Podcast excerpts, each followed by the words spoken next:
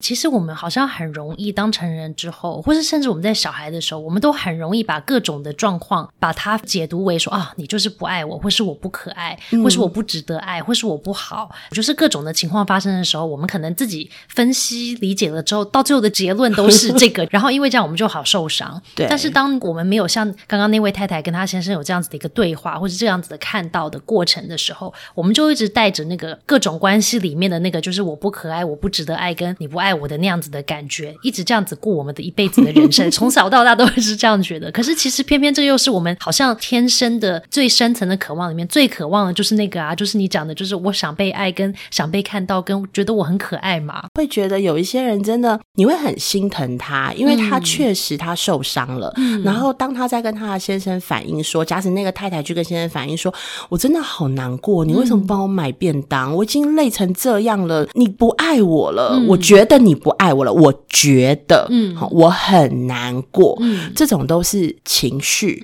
的字眼。最普遍我看见的问题，其实是每一个人都在追求我是不是可爱的，或我是不是有用的。第二个我要提到的是，其实每个人都需要更多不同的观点跟角度看待事情。嗯这其实跟 i n 我记得你上一次提到，就是在蒙特梭利里面，他会讲到观察。嗯这个观察可以帮助我们，就是有更多的角度来看待一件事情。嗯所以，如果当今天对方来了一句话的时候，嗯我可以不要落入那个陷阱里面，嗯。我可以说哦，他有可能不是故意的，嗯。他有可能了解不多。嗯。当我有这个认知的时候，我的情绪就不会被影响，不容易被影响，嗯。然后我的话出去就不会那么冲。